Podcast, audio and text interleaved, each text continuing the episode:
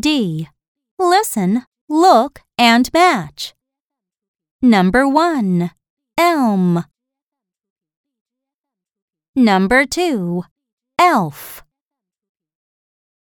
Number 3. Elk.